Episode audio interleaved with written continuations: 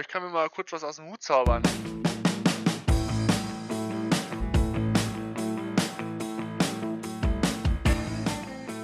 The Bears. The Bears. Bear Down und herzlich willkommen. Schön, dass ihr wieder eingeschaltet habt zur wöchentlichen ja, Kollaboration von Into the Bears Cave und Bears Bambusel. Und diese Woche wieder hier mit Arne. Arne, was geht ab? Wie geht's dir? Bear Down Mark, Bear Down Bears Fans da draußen. Schön, dass wir unsere nächste Folge aufnehmen. Uh, ja. Gut, mir geht's gut. Das, Gespiel, das Gefühl nach dem Spiel ist äh, wieder so einfach meh. Ich weiß nicht, wie es dir geht dabei. Ja, ja, ähnlich. Ähm, was, was soll ich dazu groß sagen? Das, äh, die erste Halbzeit hat ja dann doch irgendwie relativ optimistisch gestimmt. Aber wir gehen rein in die äh, Recap. Die Bears verlieren in New Orleans gegen die Saints mit 24 zu 17. Nach einem 14-14 zur Halbzeit. Tyson Bagent ist wieder gestartet. Und Arne, vielleicht machen wir das wie letzte Woche und du führst uns so ein bisschen durch die Stats des Spiels. Wie sah es aus? Wie sah so das Bo äh, der Boxscore so ein bisschen aus? Ja, sehr, sehr gerne. Ähm, also wir, wir, fangen an, auf dem Boden haben wir dominiert, wobei man dazu sagen muss, ja, wir haben mit ähm, 156 Rushing Yards zu 87 von den Saints tatsächlich dominiert. Ähm, davon waren 77 Rushing Yards aber von Bagent und der Rest 86 waren von äh, Dante Freeman bei äh, 20 Rushing Attempts. Da äh, muss ich ehrlich, muss ich ehrlicherweise sagen, ähm, die, der restliche, die restliche Running Back Room hat da sehr, sehr wenigen Anteil gehabt. Also, Roshan Johnson hatte nur zwei äh, Rushing Attempts. Darren Evans, der zwischendurch ja auch sehr, sehr gute Stats auch hatte und auch Runs hatte. Die letzten Spiele mit nur einem Attempt. Passing Game sah aber ähnlich aus, wie wir es vorher auch, auch schon besprochen hatten. Außer Kmet, äh, der ein sehr, sehr gutes Spiel hatte und auch viele Receiving Yards. Daniel Mooney, endlich mal wieder da. Ähm, der die meisten Receiving Yards hatte. Also Daniel Mooney mit 5 Catches, 82 Yards. Und Cole Komet mit 6 Catches, 55 Yards und zwei Touchdowns. Wo wir dann bei einem Passing Game auf 220 Yards insgesamt kommen. Auf alles andere äh, kommen wir dann noch zu sprechen, was, was sicherlich auch Tyson Bagent angeht. Und ehrlicherweise war es eigentlich auch ein, ein Yards-wise und auch Stats-wise ein sehr, sehr closes Spiel. Total Yards waren wir nicht weit auseinander. Da haben wir sogar geführt mit 60 Total Yards, also 368 Chicago gegen 301 New Orleans. Ähm, wir hatten auch in Third Down Conversions geführt. Wir hatten Fourth Down Conversion, die New Orleans uns nachher geschenkt hatte. Und wir hatten auch die Time of Possession, wenn auch nur knapp. Das war recht ausgeglichen. Äh, mit 30 zu 29 Minuten. Was uns am Ende wieder mal auch gekillt hat und uns einfach ähm, auch Drive rausgenommen hat, waren die Penalties. Acht Penalties zu 71 Yards ist, ist einfach nicht mehr, nicht mehr schön. Und, wer weiß, vielleicht Coaching-Issue, aber da kommen wir dann auch drauf zu sprechen. Ja, und auch wieder ein Thema, was mich so ein bisschen beschäftigt hat, wobei ich aber sagen muss, ähm, eigentlich will ich da nicht jede Woche drüber sprechen, aber auch die Refs hatten wieder ihren Anteil an dem Spiel. Mittlerweile ist so ein bisschen müßig, da jede Woche drauf zu gucken, aber alleine, also wir hatten zwei ganz, ganz krasse Entscheidungen. Eine wurde zum Glück von den Refs selber behoben, und zwar der Run von Tyson Bagent, der zum First Down läuft und wo von der Schiedsrichterin der Ball ähm, knapp ein Yard fast schon hinter, hinter der First Down Marker gelegt wird. Und ähm, da, ja, es musste halt gechallenged werden, um, ne, um davon überzeugt zu werden, dass, äh, dass Tyson Bagent First Down geholt hat. Wobei ich finde, dass man sehr, sehr deutlich gesehen hat, dass er das First Down geholt hat. Und ich habe mal darauf geachtet, sie stand auch, glaube ich, 5, 6 Yards weg vom Downmarker. Eigentlich Katastrophe wieder. So eine Schiedsrichtersituation, wo man eigentlich nicht mit zufrieden sein kann. Und das zweite, was ich gesehen habe, was mich so, was mich ein bisschen geärgert hat, das ist auch ein bisschen viral gegangen, war dieser potenzielle Holding Call von Jalen Jones. Ähm, ja, keine Ahnung, finde ich einen sehr, sehr soften Call. Ich meine, am Ende des Tages, ja. wir haben, wir haben darüber gesprochen, aber diese, diese, diese Ref-Entscheidungen sind nicht maßgeblich dafür, dass die Bears Spiele verlieren, aber die Bears sind einfach kein Team, was gut genug ist, um sowohl die eigenen Strafen als auch solche Ref-Entscheidungen zu überspielen und da irgendwie positiv, ähm, ja, drüber wegzugehen. Das ist ein bisschen nervig im Moment. Also mir geht es ein bisschen auf den Sack, jede Woche darüber reden zu müssen. Aber keine Ahnung, ich, ich glaube, das Ja, hat jeder relativ ähnlich gesehen, oder? Ja, vor, all- ja, vor allem auch bei dem Fourth Down. Ich habe es mir vorhin nochmal angesehen, auch in Zeitlupe und vergrößert. Er hatte niemals im Knie vorher den, vorher den Boden berührt, bevor er den sich ausgestreckt hat, den Ball über die, über die Linie, über den Downmarker gestreckt. Weiß ich nicht, wie man da ein knappes Jahr, noch ein Yard, wenn man es kurz, ge- kurz gegeben hätte, ja, von wegen, ja, irgendwie lass es, keine Ahnung, ja, ein halbes Jahr oder äh, wirklich so Ja, ein, Müh, Inches, ein, ja. ein Inches, Inches gewesen sein. Aber ein ganzer Yard war halt einfach, ging gar nicht. Ähm, und das Holding Call war, wie du sagst, ja, definitiv soft. Ähm, also, es, ah, ich, ich weiß es nicht. Ich weiß, ich weiß nicht, wie man so Defense, Defense spielen soll, wenn man nicht mehr innerhalb der, fünf, der äh, ersten fünf Yards gegen den Receiver kämpfen, wo beide auch die Hände im, im irgendwo Mhm. drin haben am Körper vom Gegner und das ja auch, das wird ja auch so beigebracht, logischerweise. Und vorm Break und nicht mal beim, wo er versucht hat, den Ball zu catchen, war irgendwo die Hand dran, bis auf beim, bis auf dem, den Pass-Breakup. Ansonsten, also, keine Ahnung, Ja, wo man, wo man da Holding gibt. Ja, ja, sehr, sehr ärgerlich. Ähm, vor allem in der aktuellen Situation muss halt viel zusammenkommen, damit man Spiele gewinnt. Aber dann können wir direkt mal, fangen wir so ein bisschen an, gucken wir uns wieder mal zuerst so ein bisschen die Offense an. In Persona Tyson Bajent hatte meiner Ansicht nach zwei Gesichter so ein bisschen im Spiel, ist eigentlich richtig gut rausgekommen, hat einen richtig guten Arm, wurde viel auch mit den Beinen eingesetzt. Klar, dann werden die Schreie natürlich wieder groß, warum wird das nicht mit Fields gemacht, aber das war natürlich, da muss man vielleicht auch Getzi tatsächlich mal so ein bisschen Credit geben, gerade für die erste Halbzeit.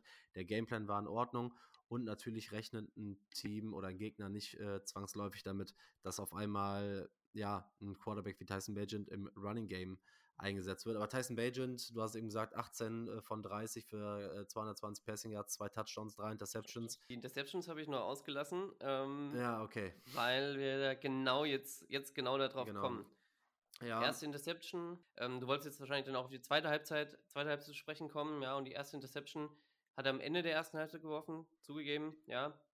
Aber die zweite Halbzeit war, wie du gesagt hast, ein ganz anderes Gesicht, ja, also hat im dritten Quarter angefangen, so ein bisschen bergab, bergab schon zu gehen und ähm, im vierten Quarter war es einfach nur noch ja, nur noch, nur noch daneben. Und er war, hat wahrscheinlich auch so ein bisschen die fehlende Erfahrung dazu gespielt und alles drum und dran. Aber er hat ja quasi Back-to-Back Interceptions geworfen, den Fumble dann am Ende, den er verloren hat, kam dann auch noch dazu. Und da, so sah halt die zweite Halbzeit aus und dann kamen dann insgesamt drei Punkte zustande im dritten Quarter. Anfang des dritten Quarters. Und da stellt sich dann schon die Frage, was ist er? Außer einem Rookie, logischerweise ist das. ja, muss man immer also ich glaube, sagen, dass man schon gesehen hat, ähm, dass er diese klassischen Rookie-Mistakes drin hat. Und ich glaube, dass da auch noch extrem viel Entwicklungspotenzial ist, weil sowohl bei der Interception auf Mooney als auch bei der Interception auf Tyler Scott war es so, dass die Bälle ja beide leicht in den Rücken geworfen werden. Wenn gerade der Ball auf Tyler Scott, wenn der Ball ja auf die Vorderschulter geworfen wird, dann fängt Tyler Scott den und kann auch noch zu einem First Down wahrscheinlich laufen. Ich finde, erste Halbzeit hat er es gut gemacht, ist auch wieder dem Druck relativ gut ausgewichen, mh, hat Zeit bekommen, aber ich glaube, ja, wir, wir sind an einem Punkt, an dem wir ganz klar sagen können, das ist ein sehr, sehr guter Backup, vor allem mit dieser fehlenden Erfahrung. Das ist ein Backup, mit dem du Spiele gewinnen kannst und vor allem ist das ein Backup auf einem super günstigen Vertrag. Aber man hat natürlich gesehen, ab dem Zeitpunkt, wo die Saints Defense, die natürlich Top 5 bis Top 8 in diversen Metriken ist, in der zweiten Halbzeit dann Adjustments vorgenommen hat, weil irgendwie waren die Saints in der ersten Halbzeit nicht wirklich darauf vorbereitet, was die Bears Offense so gemacht hat.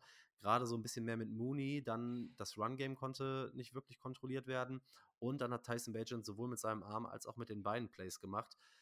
Aber als dann diese, diese Adjustments und Veränderungen und Anpassungen der Saints Defense gemacht wurden, dann ist ja auch nicht mehr viel zusammengekommen. Und ich glaube, nach dem Field Goal hatten wir die beste Feldposition einmal an der eigenen 30 äh, beim, beim St äh, Start der Offense. Und ich meine, wir hatten sogar kaum bis keine Plays nachher mehr überhaupt in der Saints-Hälfte. Da sieht man schon, ja, da sieht Gar man nicht. schon, dass Bagent wahrscheinlich, das haben wir letzte Woche genauso gesagt, ein, ein Quarterback ist, der seine Playmaker braucht, um das Spiel zu machen, anders als vielleicht ein Justin Fields, der, wenn er spielt, der beste Mann auf dem Platz sein kann und sein will und oft auch ist. Dementsprechend glaube ich, können wir mit der Situation aber ganz zufrieden sein. Ähm, ja, wie hast, wie hast du so seine Leistung grundsätzlich gesehen in der ersten und zweiten Halbzeit? Ja, also zweite, äh, erste Halbzeit, glaube ich, da waren die Saints noch nicht so richtig, wie du, wie du sagst, nicht so richtig auf das vorbereitet, was, was die Bears gemacht haben. Auch, dass man Tyson Bagent hat laufen lassen, noch ein bisschen mehr, als man von ihm gewohnt ist und man ihm vielleicht zugetraut hat auch.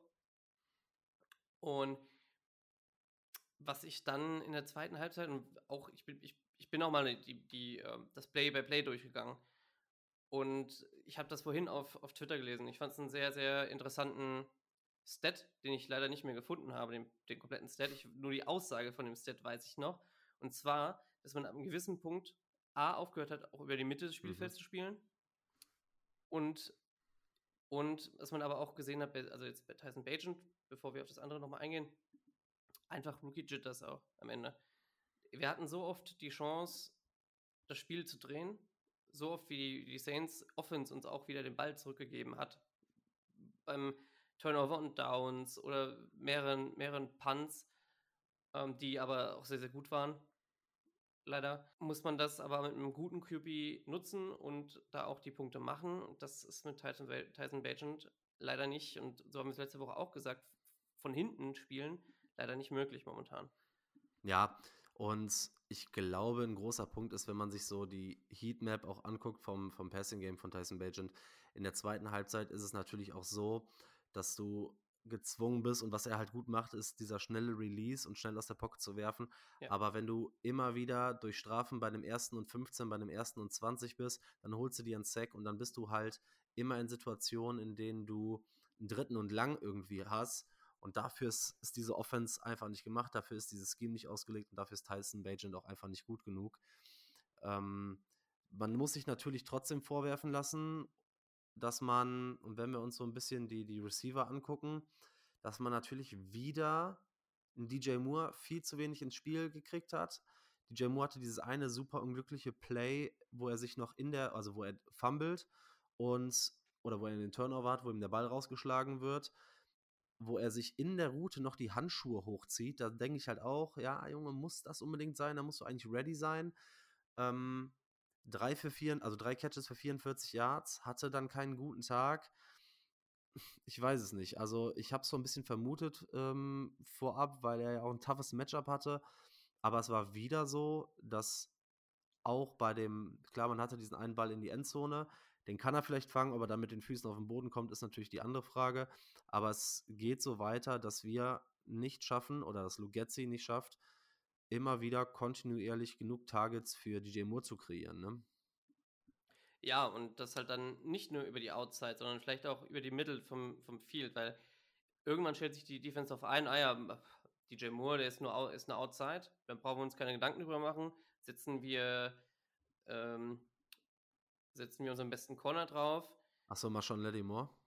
Marshawn Lattimore, vielen lieben Dank. Mhm. Ähm, und dann ist gut. Dann brauchen wir uns um nichts kümmern. Mitte des Felds pff, ist eh uninteressant ähm, geworden, auch ohne DJ Moore. Und mit fünf Targets und drei Catches am Ende mhm. rauszugehen, ist halt auch wieder zu wenig. Also, wir haben es gesagt, letzte Folge, wir brauchen Double-Digit Targets für DJ Moore. Dafür ist er geholt worden, aber da wird halt nicht genutzt. Und das kann es nicht sein. Ja, es ist halt, es ist halt wirklich frustrierend, weil ich weiß nicht, also wir haben gesehen, wie, dass er die Qualität hat und ich glaube, um Spiele in Chicago zu gewinnen, musst du so einen Receiver wie DJ Moore mehr einbinden. Wer mehr eingebunden wurde und vielleicht hat er so ein bisschen die Kritik von uns letzte Woche gehört. Wir haben ja tatsächlich Daniel Mooney so ein bisschen kritisiert, dass diese Saison ja. einfach die Leistung nicht stimmt und kam dann mit seinem, ja, vielleicht besten Spiel dieses Jahr mit einem, ähm, ja, fünf Catches für 82 Yards und dieses eine mega gute Play, wo er super, äh, wo er noch einiges an Yards after the Catch rausholt in der ersten Halbzeit, wo er out of bounds gehen kann und zwei Tackler quasi an der, äh, an der Sideline stehen, wo er nochmal nach innen zieht. Wo ich halt denke, da, da gab es auch ein ähnliches Play von Foreman. Boah, nimm die Füße ein bisschen hoch, dann, dann wirst du am Fuß nicht getackelt und kannst ihn noch ein ganzes Stück weiter und vielleicht sogar zum Touchdown tragen. Aber Mooney hatte vielleicht endlich sein Spiel, um ja ein bisschen auszubrechen, oder? Wie, wie, wie fandst du die Leistung, besonders so das eine Play? Die, die Leistung von Daniel Mooney fand ich echt ziemlich gut. Wirklich, also der war da und hat auch Speed gehabt und hat sich eingebunden. Und man hätte ja auch denken können, okay, jetzt so wie das die letzten paar Wochen, jetzt auch Anfang der Saison lief für ihn, lässt ein bisschen Kopf hängen und ähm, lässt raus und man merkt halt einfach, dass der Junge Work Ethic hat und da auch Bock hat, trotzdem noch mitzumachen und sich einzusetzen. Und klar, gut, bei ihm geht es um eine Verlängerung, ja, aber ähm, auch speziell das Spiel, das Play, was du, du angespielt hast, äh, angesprochen hast, wo er einen Short Pass einfach nochmal nochmal für ewig viele Yards trägt, es zeigt, wo sein Speed ist und dass er halt die Qualität auch hat als guter Wide Receiver 2, der mit sechs Targets gut bedient ist. Und mhm. ich glaube, wenn, wenn du das pairen konnte, könntest mit einem DJ Moore, der Doppel-Digit-Target kriegt und dann einen Mooney für die Deep Shots oder auch solche, solche schnellen Sachen, wäre das eigentlich meiner Meinung nach eine gute Offense. Ja, kann es, kann es tendenziell sein, denn auch wenn die anderen Wide Receiver keine große Rolle gespielt haben, fast schon mal wieder, hatte man einen Cole Komet, der wieder ein gutes Spiel hatte, der jetzt in diversen Metriken Top 3 ist, sei es bei Touchdowns, sei es bei Receiving Yards, sei es bei Receptions. Also das ist mal eine Extension. Ich habe das schon, als er verlängert wurde, gesagt. Spätestens in ein, zwei Jahren sieht dieser Vertrag richtig gut aus. Hatte sechs Catches für 55 Yards und zwei Touchdowns. Sagen, und vor allem ja. der erste Touchdown, meiner Ansicht nach vielleicht, ne, vielleicht sogar der beste Catch, äh, selbst wenn man diesen One-Hander letztes Jahr gegen Atlanta, glaube ich, war es, äh, rausnimmt, vielleicht sogar der beste Catch seiner Karriere. Und das sind halt auch die Dinger, die Fields vielleicht auch noch ein bisschen mehr machen muss, die Tyson Bagent macht einfach mal den Ball so zum, zum Passempfänger forcieren und ihm einfach die Chance geben, das Play zu machen. Und wir haben es gesehen beim ersten Touchdown unfassbar durchgesetzt, unfassbar guter Touchdown. Beim zweiten Touchdown den Chipblock und dann relativ frei und dann mit relativ viel Touch noch in die Endzone gelaufen. Naja, also das ist das, was du letzte Woche gesagt hast. Cole Komet entwickelt sich absolut zu dieser Safety Blanket und ich glaube, mittlerweile hat man zumindest den Weg gefunden, wie man äh, seinen, seinen Tight Ends vernünftig einsetzt. Ja, und es hilft dabei auch, dass er gelernt hat, sich nicht direkt fallen zu lassen, wenn er einen Ball, wenn er einen Ball gecatcht. Und hey, man muss aber noch mal erwähnen, dieser erste Touchdown-Catch, das war all Cole Komet. Das war wirklich, das, ja. der Wurf war nicht mal wirklich special von, von Bajan. Er hätte auch sagen können, okay, ne, in anderen Situationen wäre er halt komplett bescheuert gewesen, genau da, äh, da hinzuwerfen. Aber ähm, er hat Cole Komet die Chance gegeben, ein Play zu machen und Cole hat es einfach gemacht. Und ist äh, so unglaublich gut gecatcht und das kann man nur loben. Ja. Und die, die Verlängerung sieht besser und besser aus, auch über die letzten Wochen hinweg. Ja. Ähm, werfen wir einen Blick auf die O-Line. Hm, was waren da so, so deine Takes? Weil man muss ja grundsätzlich sagen, dass die Saints sowohl gegen den Run als auch gegen den Pass echt gut sind. Auch gerade, man hat es gesehen, die beiden Edge Rusher, die haben schon geschafft, Druck zu machen. Gerade auch so ein Cameron Jordan ist natürlich halt einfach ein Superstar. Ähm, wie fandest du, sah die Offensive Line grundsätzlich erstmal aus? Hast du da zufällig eine Pressure Rate zur Hand von der, von der O-Line? Hab ich nicht. Ja. Nein. Ähm, nicht schlimm. Aber ah, PFF, das, das, das Blöde ist immer, dass PFF die Stats meistens erst Mittwoch oder Donnerstag ja, rausgibt. Dann, und äh, dann liefern wir das nochmal nach. Nicht. Dann liefern wir jetzt nochmal nach. Yes.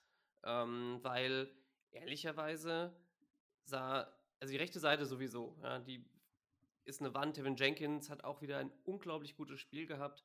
Aber ich fand auch von dem, von den paar Snippets, die ich gesehen habe, äh, Lukas Patrick gegen die, gegen die D-Line hat sich echt gut angestellt. Keine Ahnung, wo das herkam. Ähm, ich ich glaube, der linken Seite hat es sehr geholfen, dass Braxton Jones wieder da war, auch wenn er einen obligatorischen Vollstart hatte. Ähm, mhm. Und safe auch ein Holding. Also ohne, ohne zu gucken, gehe ich, geh ich davon aus, dass er einen Holding-Call hatte. ähm, ja, aber es, es hat trotzdem, trotzdem einfach geholfen auf der linken Seite, da ähm, den zu haben, der einfach viel bessere Qualität hat als Borum.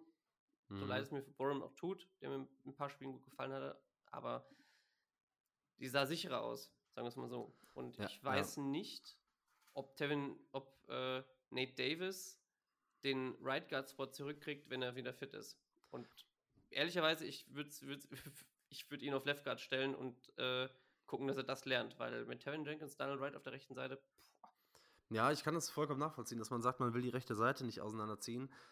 Da aber Nate Davis ja seine ganze Karriere Right Guard gespielt hat und Tevin Jenkins schon gezeigt hat, dass er in den ersten Wochen, dass er auch äh, Left Guard spielen kann oder in der Preseason Left Guard gespielt hat, kann ich mir sehr gut vorstellen. Und es ist jetzt auch nicht so schlimm. Äh, also grundsätzlich gehen wir ja davon aus, wenn Nate Davis zurückkommt, dass Cody Whitehair wieder runtergeht. Hätten wir jetzt auch nicht zwangsläufig mit gerechnet. Ich glaube, du kannst ihn jetzt nach der ähm, bisherigen Saison nicht zurück auf Center stellen und ja, da musst du mit dem kleineren Übel mit äh, Lucas Patrick gehen. Aber ich denke, dass ein, ein ähm, Tevin Jenkins, ein Braxton Jones nochmal besser machen kann. Und ich glaube, dass ein Nate Davis auch ziemlich gut mit Daniel Wright funktionieren kann. Und ich glaube, dass wir dann eine wirklich ordentliche O-Line haben. Und ja, ich bin der festen Überzeugung, dass man sich nächstes Jahr natürlich über Center Gedanken machen muss. Aber ich finde auch, die, die, gerade die rechte Seite hat extrem gut gehalten.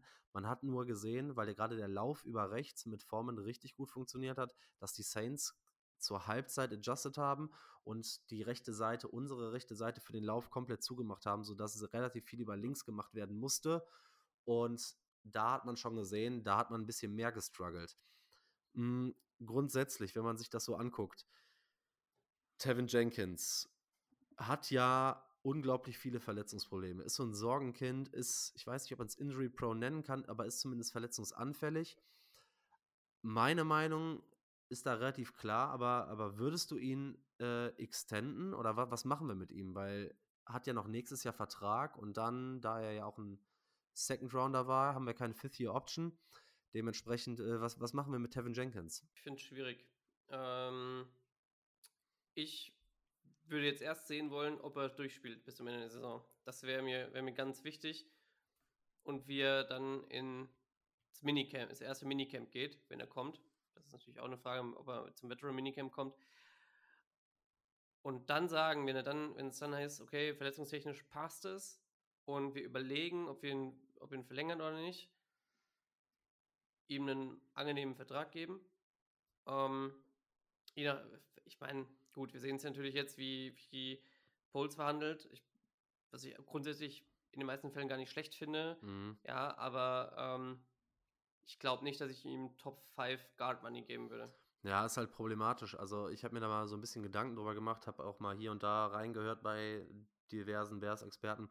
Was ich ganz interessant fand, war der Ansatz zu sagen, und das ist natürlich dann auch immer der Punkt, unterschreibt Tevin Jenkins so einen Vertrag, aber ich wäre fast schon dafür, ihn so zeitnah wie möglich zu extenden, aber dann mit Mhm. Incentives, dass er, wenn er fit bleibt, Top-Notch-Money kriegen kann, aber das halt an irgendwelche ähm, ja, Klauseln, sag ich mal, gebunden, so, so und so viele Spiele, so und so viele Snaps, was auch immer, weil er ist mit Abstand unser bester O-Liner und das ist halt auch eine extreme Stütze. Und ich glaube, wenn er fit sein kann, kann er Pro Bowl oder All-Pro Guard sogar sein. All Pro. Ähm, Ja. Ist auf jeden Fall eine richtige Maschine.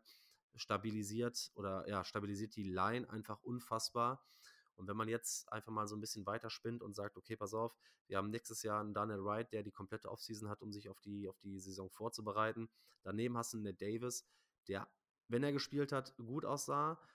Dann verpflichtest du einen, einen vernünftigen Center in der Free Agency, hast auf Left Guard Tevin Jenkins und dann guckst du. Ne? Also ich glaube nicht, dass Braxton Jones ein großer Schwachpunkt ist, aber dann besteht natürlich immer noch die Möglichkeit, einen Tackle hoch zu draften und ich glaube, dann sieht die Offensive Line ziemlich, ziemlich gut aus.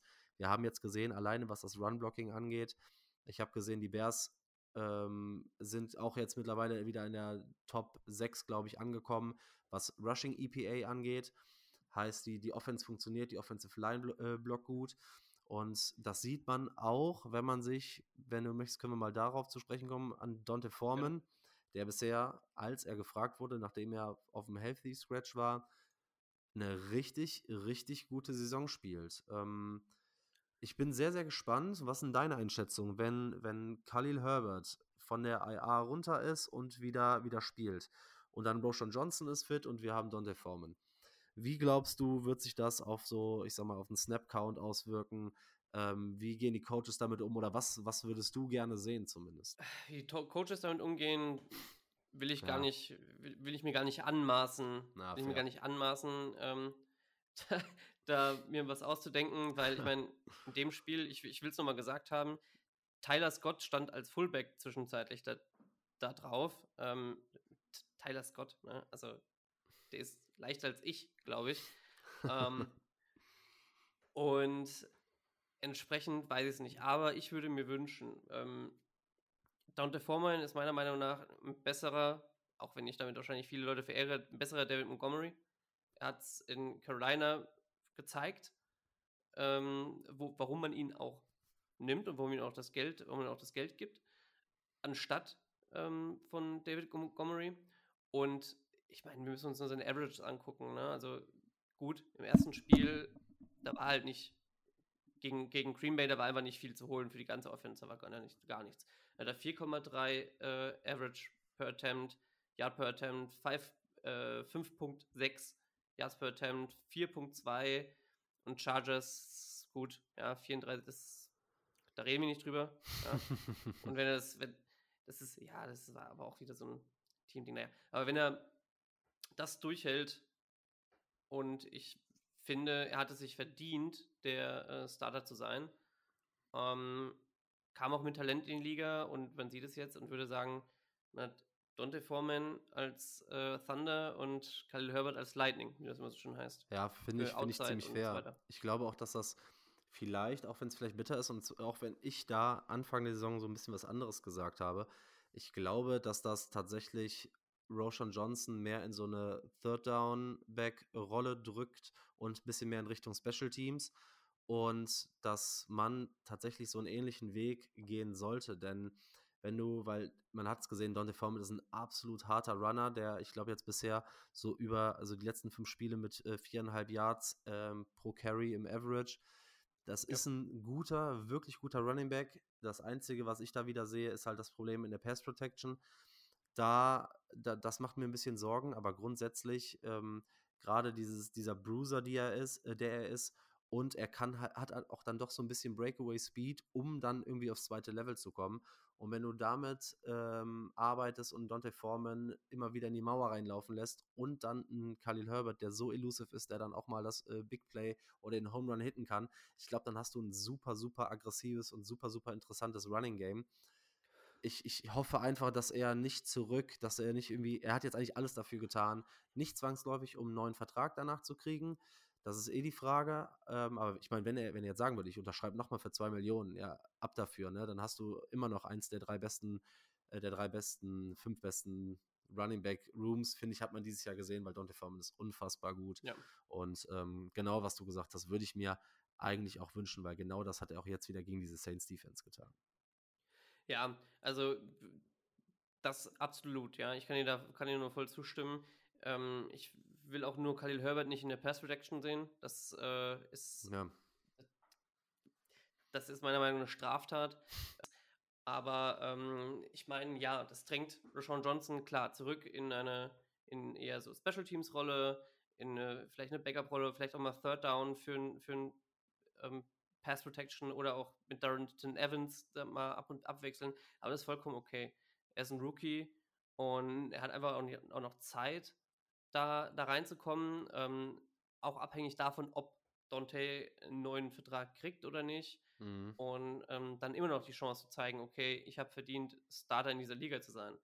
Und ob das jetzt im ersten Jahr passiert, muss nicht, ist vollkommen okay. Ähm, weil du den Running Back Room, glaube ich, besser besetzt hast mit der Erfahrung von Dante Foreman und Khalil Herbert. Ja. Ja, Gucken wir uns danach doch mal ganz kurz abschließend die Offense als Ganzes an, äh, wie die, wie die im, im, Spiel gegen die Saints aussah. Gerade auch so ein bisschen den Einfluss von Getzi. Wir haben es am Anfang jetzt so ein bisschen gesagt, die erste Halbzeit sah eigentlich ganz gut aus. Ich finde, dass Getzi generell so in den ersten, im ersten Drive oder im, in den ersten beiden Drives ganz gut aussieht, wenn das Skript irgendwie funktioniert. Aber meiner Einschätzung nach, und das sehen wir irgendwie das ganze Jahr über, ist Getzi, und das Spiel war ja lange, lange close, wieder viel zu früh vom Run-Game weggegangen. So die Adjustments der Saints Defense, so die wurden gar nicht gecountert. Da ist irgendwie wenig passiert, als man gesehen hat, dass das Running Game von Bajan weggenommen wurde. Da, da ist keine große Reaktion drauf gefolgt.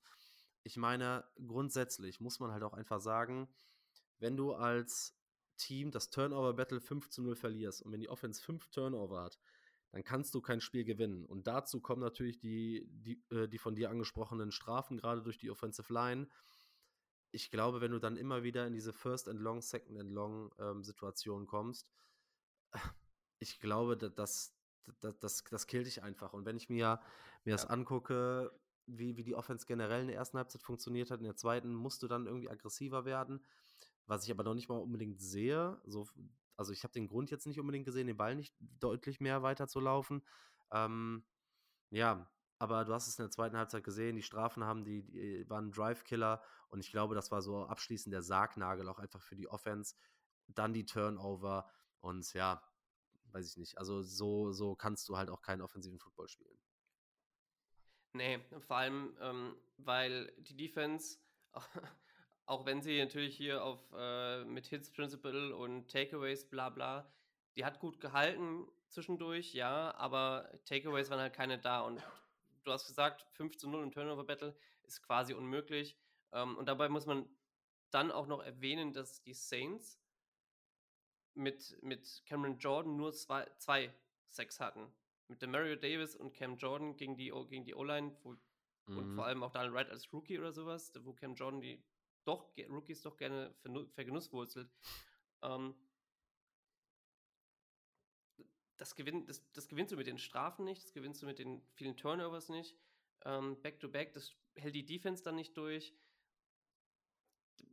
Keine Ahnung, ja, das, das, das bricht dir einfach das Genick am Ende, das, am Ende des Tages. Ja. Und dass man auch Taysom, hey, Taysom Hill auf keine Art und Weise wirklich hat stoppen können irgendwo. Ja, ja. Das, lass da mal, bevor wir äh, gleich auf äh, Taysom Hill und die Defense so ein bisschen, also unsere Defense ja. zu sprechen kommen, ähm, kurz, ich habe es bei mir schon in der, in der Preview gesagt und ich befürchte jetzt, dass ich damit falsch liege. Hast du irgendwas zu Justin Fields gehört? Weil ich bin äh, davon felsenfest jetzt ausgegangen, dass er jetzt am Donnerstag, ich hatte erstmal gar nicht auf dem Schirm, dass die ja schon Thursday spielen, ähm, hm. dass, dass Justin Fields zurück ist, weil er ja schon zum letzten Spiel, weil er trainiert hat so ein bisschen, weil er questionable war, aber hat er sich so gar nicht warm gemacht jetzt vor dem Spiel gegen die Saints und man hört auch nicht so wirklich viel. Ähm, hast du irgendwas gehört oder wie ist so deine Einschätzung? Hast du eine Vermutung, ob Justin Fields gegen die Panthers zurückkommt? Ähm, weil das verändert ja nochmal so eine Offense äh, in, in, in verschiedenen Maßen. Das ist natürlich das, was wir jetzt alle sehen wollen. Ja, ja. Ähm, ich habe gehört, er ist jetzt Day-to-Day. -Day. Mhm. Ähm, ich gehe davon aus, dass es Donnerstag, also Mittwoch muss es dann klar sein, meine ich spätestens, dass es dann Hour to Hour ist. Ja, dann ist es wahrscheinlich ist eine, vielleicht eine Game Time Decision, wenn wir Pech haben. Oder die sagen halt straight up, straight up ja, Justin startet, weil es ist voll, voll in Ordnung. Ich hoffe, dass er wirklich fit ist. Weil, ähm, wenn er mit dem Daumen reinkommt und er ist nicht richtig fit mit dem verletzten Daumen, ja, weiß ich nicht, ob man das dann, ob man das dann wirklich unbedingt sehen will oder dann ja ja, das dann auseinanderhalten kann oder will. Ähm, aber das wollen wir alle sehen, weil, also. Es wäre auch ein gutes Spiel, um wieder reinzukommen, ne? Gerade ja, gegen die Panthers. Das wäre ein gutes Matchup. Danach die Woche gegen die Lions ist schon deutlich schwieriger, um wieder reinzukommen nach so einer Verletzung. Aber ja, da werden wir uns wahrscheinlich wohl überraschen lassen müssen. Gehe ich von aus, ja. Ja, dann werfen wir einen Blick auf die Defense. Du hast es gerade schon gesagt, eigentlich hat die Defense ganz gut gehalten. Und dafür, dass man quasi ähm, anderthalb Drittel nicht in der gegnerischen Hälfte war und trotzdem das Spiel die ganze Zeit One-Scoring gehalten hat. Da muss man sowohl Überfluss als auch der Defense auf jeden Fall Credit geben. Fangen wir mal upfront an mit dem Pass Rush. Ähm, ist natürlich die interessanteste Personalie vielleicht für uns so ein bisschen. Was hat Montez äh, Sweat für dich für einen Eindruck gemacht im ersten Spiel? Overall, dass, es, dass er, da er quasi nur, Ahnung, drei, vier Tage trainiert hat mit dem, mit dem Team und da auch erst reinkommen muss und nicht so viele Snaps hatte per se, fand ich ihn gut. Ich weiß nicht, was Leute erwartet haben, ob er reinkommt und ein, keine Ahnung, ja, 10-6-Spiel abliefert. Ähm, das ist halt immer, wenn du zu neuen Teams, glaube ich, Team kommst, nicht innerhalb der Saison nicht zu erwarten, weil anderes Scheme, andere Verbiage, auch wenn du, selbst wenn du Edge bist. Und dafür hat er meiner Meinung nach die Sache gut gemacht. Ich habe auch ein paar sehr positive Stats gesehen, was Pressure Rate angeht oder auch, um, auch, auch. Und ich glaube, wir können gespannt sein für das nächste Spiel. Vor allem gegen, gegen den Rookie Bryce Young. Ja, ich habe ich hab gerade mal nachgeguckt, was so den Snapcount anging. Äh, Sweat hat 41 Snaps gesehen, das sind 65 Prozent. Hatte, ich glaube, bei 25 Pass Rush Snaps 16 Prozent ähm, Pressure Rate, wenn ich das jetzt richtig Yep. im Kopf habe. Mm, Yep. Du hast es genau richtig gesagt. Der, der Mann ist seit äh, zwei, drei Tagen beim Team. Da kann man noch keine großen Wunder meiner Einschätzung nach erwarten. Und trotz der Sache, dass er erst so kurz dabei ist. Und ich habe heute Takes gehört, dass ihm zeitweise von Spielern hier und da die Plays auf dem Platz erklärt wurden, weil er natürlich das Playbook noch nicht so, so drin haben kann. Dafür, dass er Ja. trotzdem der Ja, beste klar. und stärkste Defensive Liner mit dem meisten Druck war, fand ich schon, dass man da Impact gesehen hat und ich glaube, da können wir uns sehr, sehr drauf freuen. Die Verlängerung kam ja und ähm, ich glaube, dass das ja tendenziell das Spiel für alle in der Defensive Line einfacher macht. Ich habe jetzt mal geguckt, ein Gagway hatte auch die gleiche Anzahl an, an Snaps. Ich gehe davon aus, dass die beiden viel auf ähm, Passing Downs auf dem Feld waren. Marcus Walker hatte einen Snap mehr. Wobei ich aber trotzdem sagen muss, dass sowohl ein ähm, Justin Jones als auch ein Yannick Ngakwe und ein DeMarcus Walker in meinen Augen wieder komplett abgetaucht waren. Mm, Selbst wenn hier und da mal Druck kreiert wird, war ja Derek Carr immer safe. Also da, der hat ja wirklich keinen, keinen großen, ja, er hat ja keinen Kontakt gehabt irgendwie. Und ähm, da ist natürlich immer noch äh, das ja, Pass Rush immer noch fehlt. Ich habe äh, mir das heute mal angeguckt. Wir sind gerade auf einer Pace für 20 Sacks diese Saison. Das wäre einer mehr als letztes Jahr aus der D-Line. Ähm, und du bist immer noch damit bottom last in der, in der NFL.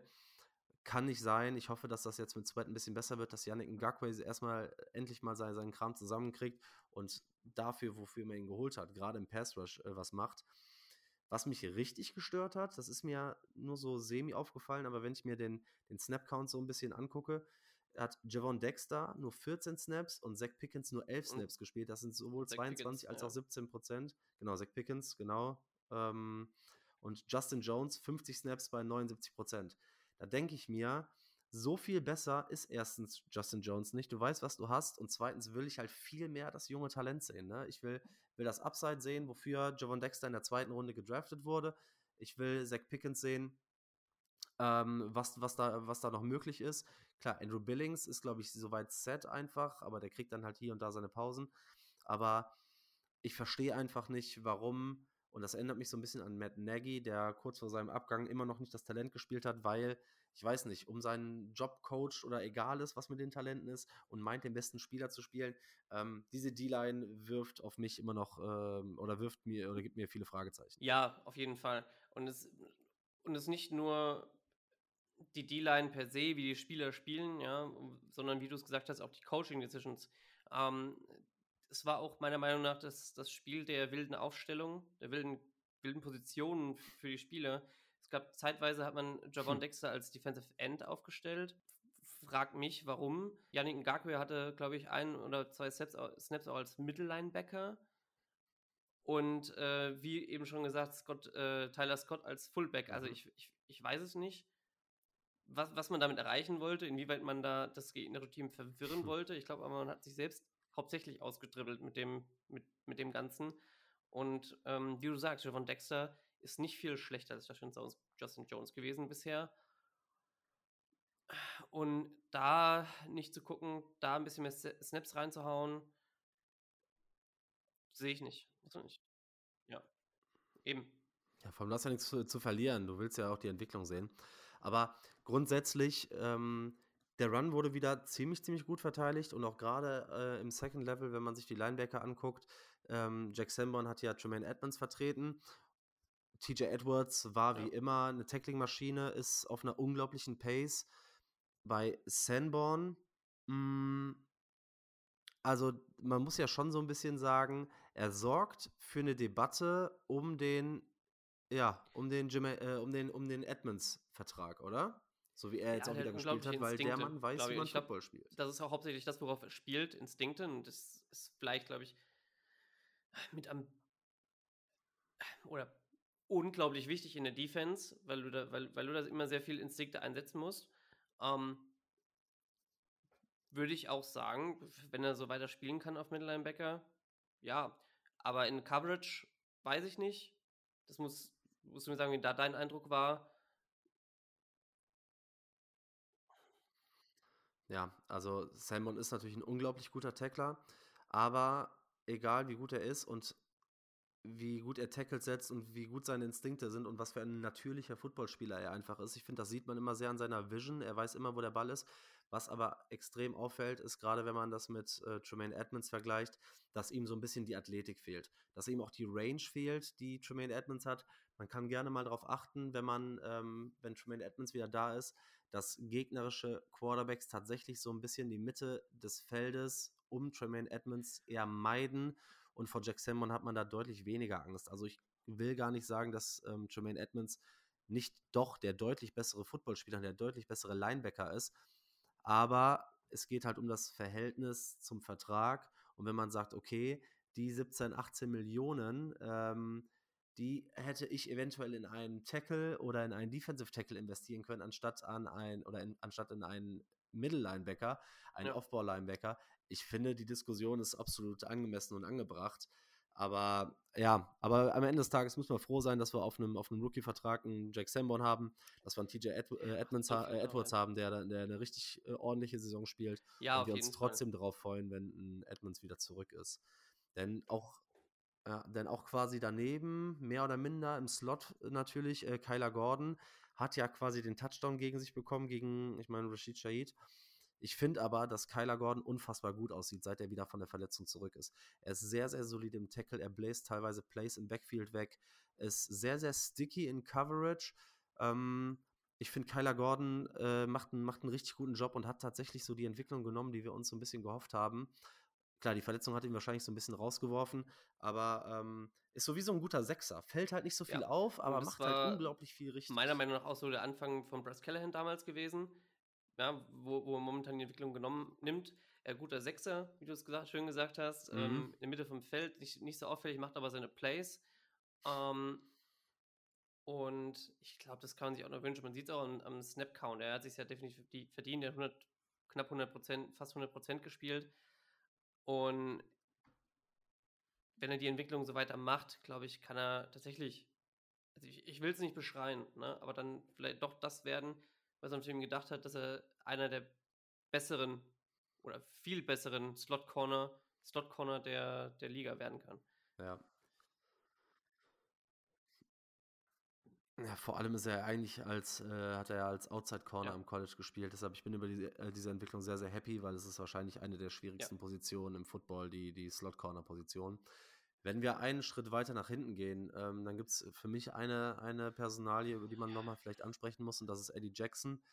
Wir sehen das das ganze Jahr. Ich habe ein bisschen Probleme mit, äh, mit, der, mit Tackling und Attitude teilweise von Jackson.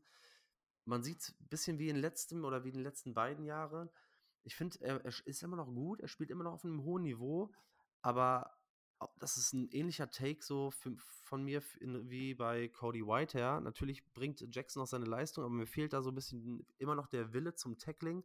Und nächstes Jahr ist er immer noch sehr, sehr teuer. Ich glaube, nächstes Jahr ist er äh, einer der Top 3 teuersten Spieler auf dem Roster. Wenn du ihn cuttest, kannst du, glaube ich, 9 Millionen oder sowas sparen. Die Frage ist, er ist alternd, ist ein Free Safety Glaubst du, was glaubst du, machen wir mit also, Eddie Jackson? mir tut, ich, ich glaube aber, dass so langsam die Uhr tickt, vielleicht sogar ihren Zenit erreicht hat. Es waren so ein paar Plays, wie du sagst, wo man, wo man denkt, dachte, ach komm, also hier mal einen guten Tackle gesetzt oder hier mal ähm, ein bisschen besser aufgepasst. Ich meine, gut, vielleicht hat es ihm auch nicht geholfen, dass auf der anderen Seite Elijah Hicks gespielt hat. Aber mit der Qualität, die Jackson hatte und für die und für die er auch das Geld bekommen hat, muss er das meiner Meinung nach irgendwo ausgleichen können, auch mit der Erfahrung. Hat er nicht wirklich geschafft und ähm, ich, Nee, das auch nicht. Ja, ich glaube aber auch, dieses Defensive Scheme tut ihm nicht unbedingt gut. Also, wenn du Eddie Jackson nach der Saison cuttest, sparst du dir 12,5 Millionen und hast 5 Millionen Dead Cap. Also, er hat um äh, knapp über ja, 18 Millionen äh, fällt er in den äh, Cap nächstes eben, Jahr. Ebenso wie Whitehead. Eine sehr, sehr interessante bei beiden mehr Geld, als du äh, verlierst, wenn du sie cuttest. Und ähm, das macht dann die Entscheidung, macht dann die Entscheidung schon schwer. Ähm, ja. Ja, gerade bei alternden Spielern, die auf, die eigentlich die Kleinen so in ihrer Leistung und wo man sich, und Verletzungen sind natürlich dann auch immer so ein kleines Issue, aber ich hoffe trotzdem, weil ich bin eigentlich ein Riesenfan. Der hat eine überragende Zeit jetzt in Chicago ge gehabt, hat eine quasi All-Pro-Saison gespielt und ich habe eigentlich gehofft, dass er so ein bisschen zurückkommt. Ich will noch so ein bisschen abwarten, je nachdem, wie es aussieht, wenn die Front sich so ein bisschen entwickelt, wenn die Linebacker so weiter spielen. Das Run-Game, äh, also gegen den Ball, Chicago hat derzeit die drittbeste Run-Defense laut EPA. Das ist enorm und äh, dass da die Secondary auf jeden Fall und das und dann auch natürlich Eddie Jackson profitiert, vor allem wenn die mal alle komplett sind. Ich, bin, ich bin da mm. gespannt, weil wir haben jetzt bald, bald bei Week. Ähm, bis dahin hat Montes Sweat noch Montes, Montes Sweat noch ein bisschen Zeit in, in, in dem Scheme und mit dem Team verbracht, hat ein bisschen mehr trainiert so zusammen und die zweite, die, die zweite Hälfte kann natürlich bei Eddie Jackson um einiges besser aussehen.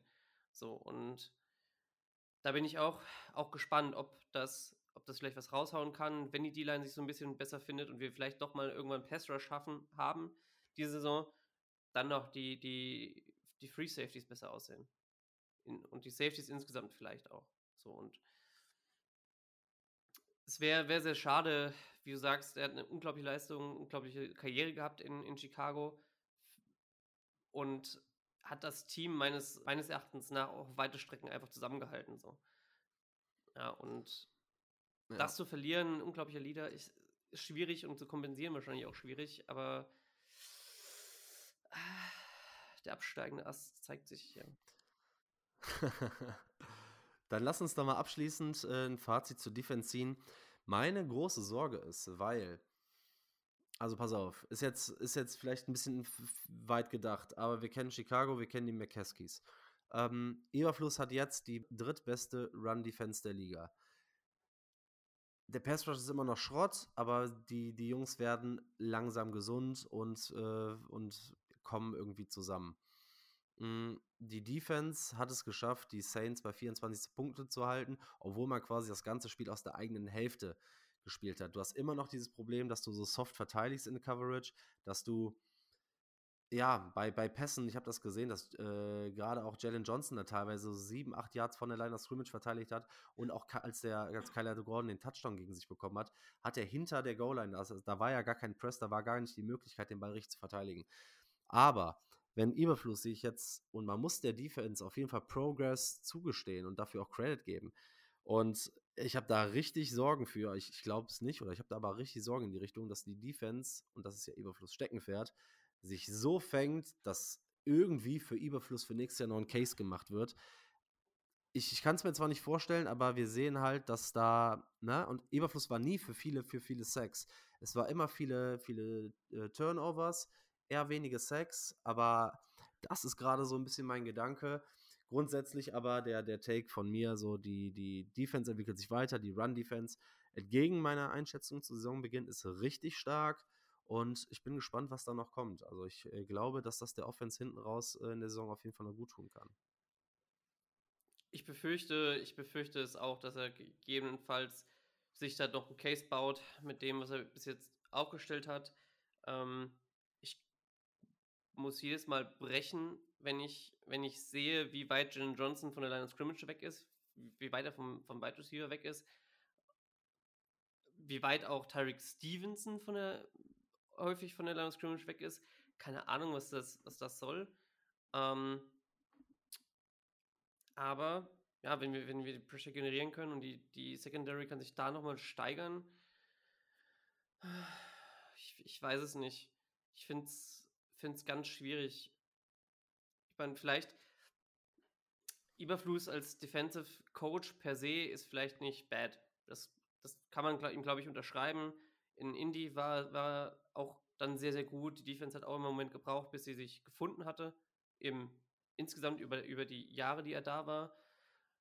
Aber als Head Coach weiß ich nicht, ob man das rechtfertigen kann, was jetzt so in den letzten Wochen auch immer passiert ist und welche Aussagen teilweise getroffen werden in, in, den, in seinen Press-Conferences und wie oft er Spiele unter ja. den Bus wirft, anstatt selbst zu sagen, hier, ne, vielleicht keine Ahnung, irgendwas am Offensive-Team kann, kann was nicht stimmen oder so, wir müssen hier einen besseren Job machen, wir haben zu viele Strafen.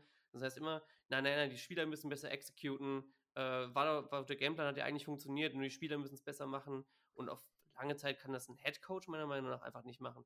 So. Und Ja, irgendwann musst du anfangen, wenn du auch auf lange Zeit so viele Strafen hast, zum Beispiel, zu sagen, hier, vielleicht müssen wir einfach mal gucken. Ja, das ist ja halt ein Riesenthema, denn dieses ganze Hits-Principle-Gedöns, eigentlich steht das ja für disziplinierten Football und Hustling. Und ich meine, selbst in Indie, ich habe heute gelesen, ich glaube so im Schnitt so um die 45 Sacks. Das hört sich jetzt aus Chicago-Sicht immer viel an, aber man ist damit immer noch so auf Platz 25 in der NFL. Und dann muss man mal checken, wie weit wir eigentlich davon entfernt sind, ähm, Pass Rush zu generieren.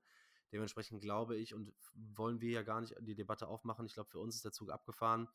Und ja, auch wenn es jetzt gegen die Saints gut aussah, auch defensiv und gerade aufgrund der Tatsache, wie die Offense in der zweiten Halbzeit performt hat, kann man da und muss man da trotzdem ein Stück weit Credit geben. Ich bin mal gespannt. Ich kann mir sehr gut vorstellen, dass die Defense jetzt gegen die Panthers da anknüpft, wo sie weitergemacht hat. Vielleicht den einen oder anderen Turnover mehr kreieren kann. Ähm, ja. Gegen Bryce Young. Ja, ja, muss, muss. Hast du noch so sonst abschließend äh, Takes zu dem, zu dem Saints-Spiel, was du noch ansprechen würdest? Weil ich glaube, ich bin soweit durch mit dem, was ich dazu habe. Ja, ja, wir haben jetzt auch, haben auch gut Zeit jetzt zugebracht. ja. ähm, es hat auch viel Spaß gemacht wieder. Nee, per se, also vielleicht um nochmal festzuhalten, wie gut die Run-Defense aussah. Mhm. Alvin Kamara haben wir bei 26 Yards und 9, 9 Attempts gehalten. So, dass man gar nicht erst versucht hat, mit dem durchzugehen. Alvin Kamara, äh, unglaublich guter Running Back. Auch Jamal Williams, der, mit den, der auch mit den Lions ja unglaublich durchgestartet war. Mit drei Attempts six, äh, und sechs Yards. Da ist einfach nicht mehr viel zu holen für die, für die gegnerischen Running Backs. Und das ist krass. Na, so wie wir es eigentlich erwartet hatten Anfang der Saison, Ja. ist ein komplettes Gegenteil. Ja, böse Zungen Aber, behaupten ähm, ja einfach, dass man uns auch äh, locker mit dem Pass schlagen kann und man gar nicht gegen uns laufen Ja. muss. Äh, das Ja, könnte, auch könnte, könnte, könnte auch ein Faktor sein. Aber ja, aber das ist schon fair, dass die Run-Defense äh, wieder erwarten ziemlich, ziemlich, ziemlich gut aussieht. Ja. Eben. Ähm, das war auch mein Final Take zu dem, zu dem Spiel, so muss ich sagen. Ich bin mal gespannt, was Donnerstag passiert. Und ich hoffe, dass Fields spielt. Ja. Und wir schauen mal. Ne? Wie geht es jetzt bei euch weiter? Ihr geht jetzt wahrscheinlich auch hier nach, wenn wir hier durch sind, in die, in die Preview zum Panther-Spiel, richtig? Ähm, leider krankheitsbedingt, wenn wir das, wenn wir die Preview nicht mehr hinbekommen.